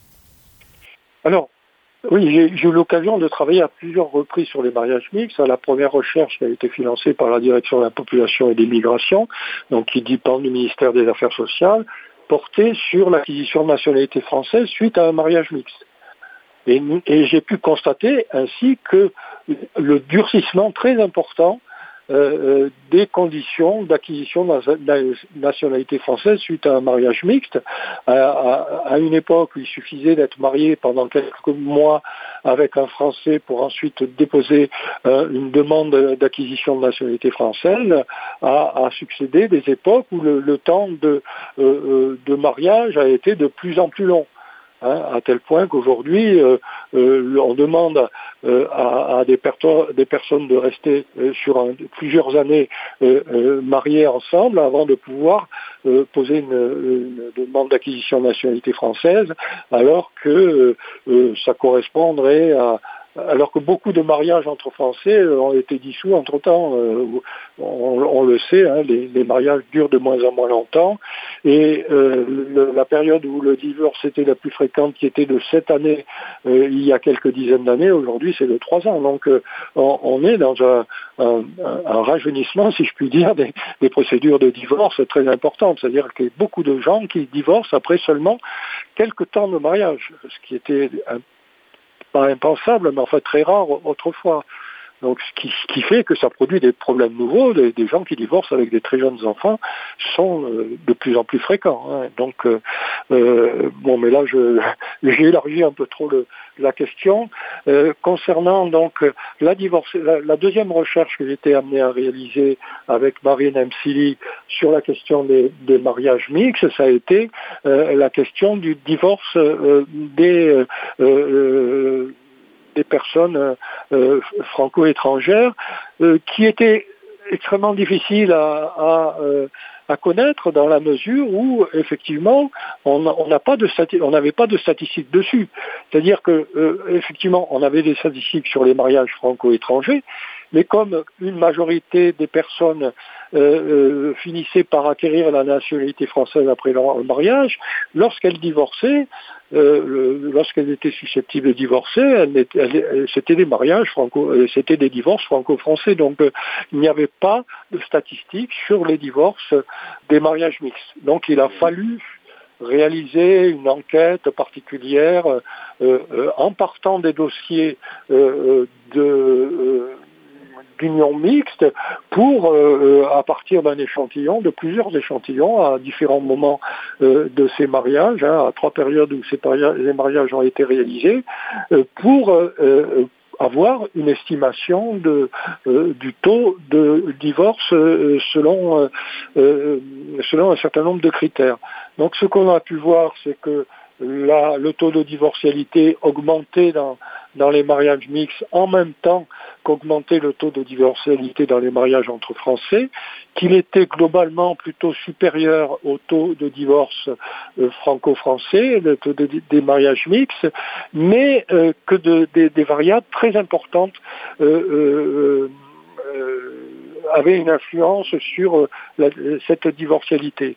D'une part, les origines des conjoints, étrangers, c'est-à-dire que les taux de divorce étaient d'autant plus élevés que le divorce était pratiqué de façon importante dans les pays d'origine, ça c'est le premier constat, que donc euh, les pays d'origine où la divorcialité était faible, que finalement la divorcialité euh, est plus faible aussi en France euh, lorsque c'est personne se marie avec un Français ou une Française.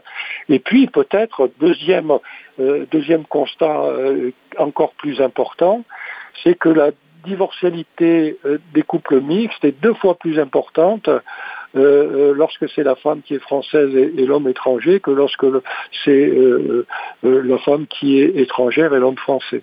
C'est-à-dire que lorsque c'est la femme qui est étrangère et l'homme français, il, il, se passe deux choses. D'une part, ben, c'est pour beaucoup de femmes euh, une certaine émancipation par rapport aux contraintes euh, des normes des pays dont elles sont issues, où, le statut de la femme est sans doute moins bon que dans la société française, donc c'est une émancipation pour elle d'épouser un Français, mais en même temps, ça va de pair bien souvent avec une rupture avec la famille d'origine, avec une rupture des liens plus importante que lorsque c'est un garçon, et que donc le, le retour en arrière est beaucoup plus difficile pour ces deux types de raisons.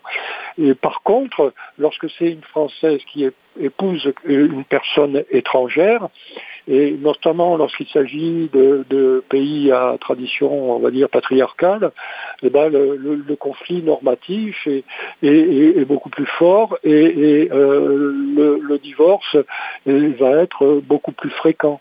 Donc euh, notre recherche sur les divorces a eu cet intérêt d'une part de montrer que c'est pas parce qu'on était dans un mariage mixte forcément on allait divorcer. Beaucoup de mariages mixtes ben, euh, euh, demeurent euh, au même titre que beaucoup de mariages entre personnes d'origine française. Hein. Si aujourd'hui on a un taux de divorce qui avoisine les 50%, ça veut quand même dire que la, moitié des personnes mariées ne divorcent pas. Donc on ne peut pas dire que le divorce est généralisé. et, et d'autre part que effectivement l'impact de l'origine était très important euh, et que ça se voyait notamment au travers de la divorcialité selon le genre de la personne étrangère. Ben écoute, Gérard, je te remercie énormément. On arrive au, terme de cette émission euh, euh, sur Cause Commune. Donc, un grand merci à toi pour toutes ces précisions concernant le genre, le couple, la conjugalité, la famille, les enfants. On n'a pas pu aborder tous les tous les sujets, mais on peut très bien refaire une autre émission plus aussi concentrée sur des aspects non évoqués, notamment sur l'enfance, le placement de l'enfance, le placement des enfants, etc. mais voilà, encore une fois, donc Gérard Néran, sociologue de du couple de la famille, de, la, de manière générale, de la sphère privée, on pourrait dire. Et, donc, euh, voilà, je te laisse le mot de la conclusion, finalement, euh, euh, sur l'ensemble de toute ta carrière de, recherche. quel est pour toi le message à transmettre aux, auditeurs au niveau de, ce que tu as pu finalement découvrir? Ben, Ma carrière qui s'est allé quand même sur 80 ans, hein, puisque euh, même plus si on tient compte du fait que euh, un étudiant qui réalise une thèse, ben, il est déjà dans le début de sa carrière hein, et il réalise une recherche extrêmement importante pour lui, donc de, de 76 à, à, 2022, ça, fait plus de 40 ans. Euh, euh le constat, évidemment, que tout le monde fait, mais dont on n'a pas forcément conscience de l'importance qu'il représente, c'est euh, qu'on a connu des transformations d'une profondeur absolument incroyable, avec un changement dans les modes de fonctionnement de la sphère privée euh, euh, extrêmement important, et avec une rapidité sans égale, hein, qui n'a jamais été aussi grande. Et que donc ça produit des transformations extrêmement grandes qui ne peuvent que euh, déboucher sur des tensions, sur des conflits, sur des, sur des résistances. Connaître des transformations aussi profondes et aussi rapides, ben, ça ne peut pas euh, se passer sans difficulté, sans douleur. Euh, ça produit effectivement beaucoup de beaucoup de turbulences à l'intérieur de, de, la sphère privée, avec évidemment des séparations, mais aussi beaucoup de réactions contre euh, des évolutions que j'ai pas euh, eu le temps d'évoquer, aussi bien la place de l'enfant, la parentalité, euh, les, les, nouvelles parentalités aujourd'hui, etc., avec des, résistances et des réactions qui, ont pu être très violentes, comme par exemple la manif pour tous, lorsqu'il a été question de, de, de, mariage pour les personnes de, même sexe. Donc, effectivement, la conclusion, c'est rendez-vous compte de l'importance euh, des mutations que l'on connaît à l'heure actuelle, de leur rapidité et en quoi elles expliquent toutes les tensions ou euh, tous les, la- les- les conflits et les mouvements sociaux antagonistes qui peuvent exister dans la société contemporaine. Merci Gérard euh, d'avoir accepté cette invitation euh, sur Cause Commune. plaisir. À bientôt, chers auditeurs, pour une prochaine émission.